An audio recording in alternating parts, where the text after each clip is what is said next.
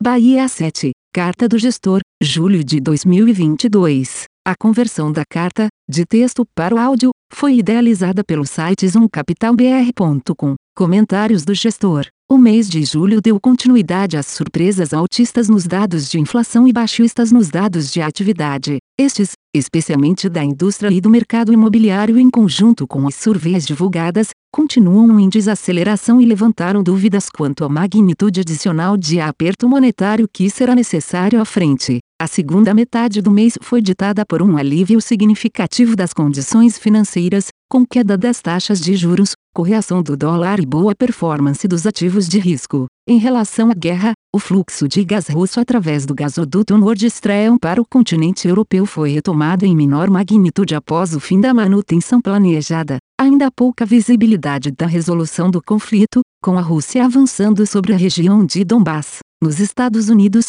a inflação ao consumidor surpreendeu as expectativas novamente, com um aumento de mais 1,3% em junho-diagonal 22, acumulando mais 9,1% nos últimos 12 meses. Diante da surpresa, o Federal Reserve optou por manter o passo da sua última reunião e elevou a taxa de juros americana em 0,75%, levando-a para níveis próximos à taxa de juros neutra estimada pelo comitê. Além disso, reconheceram a desaceleração em alguns dados de atividade na margem, mas reforçaram que a inflação corrente permanece bastante elevada e incompatível com a sua meta perseguida, em uma economia cujo mercado de trabalho encontra-se bastante aquecido. Neste ambiente, o comitê anteviu que altas adicionais serão necessárias, embora a magnitude destas dependa dos dados à frente. O Banco Central Europeu elevou a taxa de juros pela primeira vez desde 2011 com um aumento de mais 0,50%, contrariando a sinalização de um passo menor feita em sua reunião no mês anterior. A justificativa para o movimento foi baseada no aumento dos riscos para a inflação e reforçada pelo suporte posto pela nova ferramenta de antifragmentação anunciada. Esta visa garantir que a transmissão de política monetária seja efetiva em todos os países do bloco e funcionará por meio da realização de compras de títulos nacionais que estejam sofrendo uma dinâmica considerada em desacordo com os fundamentos. Ainda, a presidente Lagarde reforçou que altas adicionais na taxa de juros serão necessárias à frente que o comitê não se comprometerá com a magnitude destas, sendo dependentes do fluxo de dados. Por fim, Mário Draghi deixou o governo italiano e o presidente dissolveu o parlamento, com o pleito previsto para ocorrer em 25 de setembro. Com relação à economia chinesa, problemas no setor imobiliário se intensificaram à medida que compradores vêm ameaçando suspender o pagamento de hipotecas sobre imóveis ainda não entregues. Diante da situação, discute-se a criação de um fundo de resgate para as incorporadoras, que alegam estar passando por dificuldades financeiras. Ao mesmo tempo, os mercados seguem focados no monitoramento da doença e seus impactos na atividade, uma vez que novos surtos em Xangai e demais províncias voltaram a aparecer e testes continuam frequentes em diversas cidades. Na margem, dados de atividade continuam a mostrar certa recuperação refletindo a saída dos lockdowns impostos nos últimos meses, mas a preocupação com a atividade econômica do país e com as cadeias de suprimentos globais permanece. Na elaboração de nossas teses de investimentos, consideramos que a economia global deve seguir em expansão em ritmo menos intenso devido ao aperto de condições financeiras realizado. O sólido ponto de partida dos balanços das empresas e famílias serve de suporte ao ciclo econômico e tende a limitar uma iminente e intensa desaceleração na atividade. No entanto, o processo de remoção de estímulo monetário continuará e a probabilidade de uma recessão à frente vem crescendo, com o risco adicional de uma resposta ainda mais enfática por parte dos bancos centrais à inflação persistente. Nesse sentido, a inflação dos preços ao consumidor e de salários segue como principal variável a ser monitorada, assim como as expectativas de inflação de médio e longo prazo. Os dados antecedentes de atividade, que estão em desaceleração, são importantes para avaliar o impacto já causado pelo aperto das condições financeiras. Ademais, o prolongamento do conflito entre Rússia e Ucrânia e a persistência da incerteza com relação à economia chinesa representam riscos adicionais ao ciclo econômico, especialmente para a Europa. Nesse contexto, acreditamos que os policymakers dos países sistêmicos devem continuar na direção de mais aperto monetário para conter um processo inflacionário que poderia se tornar mais persistente. Dessa forma, o aperto das condições financeiras, a incerteza decorrente da atividade chinesa e a escalada das tensões geopolíticas, além de adicionarem volatilidade ao mercados,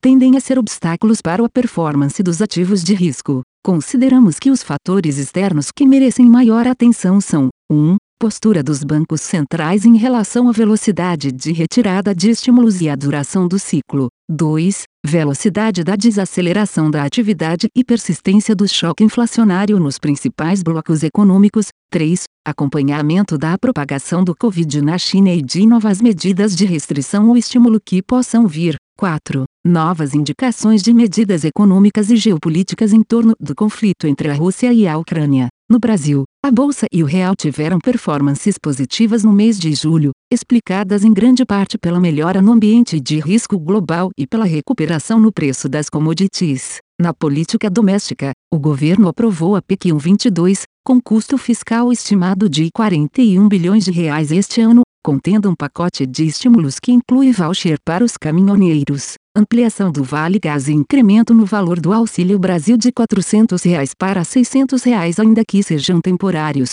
Acreditamos que será difícil cortar esses gastos adicionais nos próximos anos, os quais devem estimular a demanda agregada, gerando mais inflação e mais juros, além de elevar o risco fiscal do país. No cenário econômico, as divulgações de IPCA continuam a ratificar um ambiente de inflação bastante elevada, com núcleos rodando bem acima dos intervalos compatíveis com o cumprimento da meta para a inflação. Dados acerca da economia doméstica refletem um mercado de trabalho forte com geração de vagas disseminada e um setor de serviços em contínua recuperação. Ademais, expectativas de inflação coletadas pela pesquisa Focus seguem subindo para os anos de 2023 e 2024. Assim, acreditamos que o ambiente inflacionário atual levará o Banco Central a decidir por altas adicionais na taxa de juros. Estamos especificamente atentos: 1. A trajetória da inflação corrente e postura do Banco Central. 2. As perspectivas e movimentos eleitorais. 3. Aos gastos fiscais para aumentar a chance de incumbente ganhar a eleição e que podem aumentar a necessidade do ajuste fiscal futuro. Fundos multimercados, estratégias e atribuição de resultados. Renda fixa. Em renda fixa, os ganhos vieram de posições compradas no iene japonês e na coroa norueguesa e vendidas no euro, no dólar neozelandês e no yuan. As perdas vieram de posições tomadas em juros nominais no Canadá e nos Estados Unidos, aplicadas em juros nominais no México e inclinação na Europa, vendidas em risco e compradas em inflação curta no Brasil. Temos posições tomadas em juros nominais no Canadá, compradas em inflação curta e vendidas em inflação a termo no miolo da curva no Brasil, compradas no iene japonês e vendidas no euro, no dólar neozelandês e no yuan, vendidas em risco, é posições em volatilidade, renda variável. O resultado das estratégias de renda variável foi negativo em julho. As principais perdas vieram da alta dos mercados externos e da alta performance da bolsa americana em relação às demais. Julho foi um mês positivo para a maioria dos mercados mundiais. O S&P 500 subiu 9,20%, o Ibovespa 4,69% em reais e o DAX 5,48% em euros. Nossas principais alocações estão em posições compradas, 2%, em Brasil, consumo discricionário e setor elétrico, e posições vendidas, 9%, no mercado externo, SPI DAX, fundos de renda variável, comentários do gestor. Julho foi positivo para a maioria dos mercados mundiais. A bolsa americana foi destaque de alta. Níveis de pessimismo elevados aliados a uma possível mudança de postura do Banco Central americano após um conjunto de dados de atividade abaixo do esperado impulsionaram o otimismo do mercado. Em commodities, o petróleo teve um mês negativo caindo entre 2% e 3% nos mercados internacionais. As commodities metálicas também tiveram uma performance negativa no geral. O minério de ferro fechou em queda de 5% e as cotações de aço caíram entre 6% e 11%. O níquel fechou em alta de 4% e o cobre em queda de 4%. A celulose fechou subindo 3% no mercado chinês futuro. Por fim, o açúcar terminou um mês em queda de 5%. O Ibovespa subiu 4,69% e o índice de Small Caps foi positivo em 5,16%. Por sua vez, o Bahia AM Valuation fechou em alta de 5,00% no mês. O Bahia AM Mid Caps Valor subiu 5,04% e o Bahia AM Long Biased foi positivo em 0,37%. Exposição das carteiras Mantivemos uma carteira diversificada ao longo do mês com uma média de 34 papéis. A posição média comprada nos fundos long only foi de 91% e o beta médio foi de 92%. A posição média comprada no fundo long biased foi de 36% e beta médio foi de 40%. As maiores posições compradas estão hoje nos setores de bancos,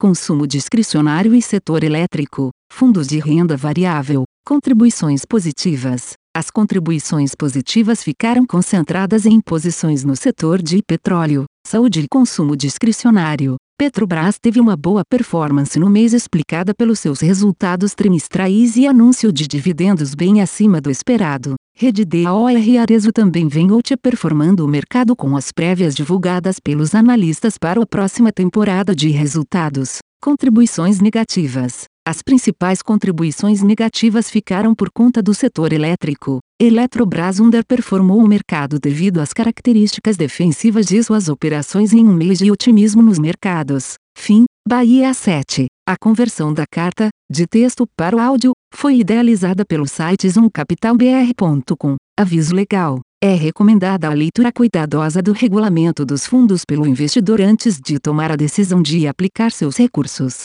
A rentabilidade passada não representa a garantia de rentabilidade futura. A rentabilidade, quando divulgada, não é líquido de impostos. Fundos de investimento não contam com garantia do administrador, do gestor, de qualquer mecanismo de seguro ou fundo garantidor de crédito, FGC. Para avaliação da performance de um fundo de investimento, é recomendável a análise de, no mínimo, 12 meses. A gestora não se responsabiliza por quaisquer decisões tomadas tendo como base os dados deste documento. As informações aqui contidas têm caráter meramente informativo e não constituem qualquer tipo de aconselhamento de investimentos ou oferta para aquisição de valores mobiliários. Os investimentos em fundos de investimento e demais valores mobiliários apresentam riscos para o investidor. Os fundos de ações com renda variável podem estar expostos a significativa concentração em ativos de poucos emissores, com os riscos daí decorrentes.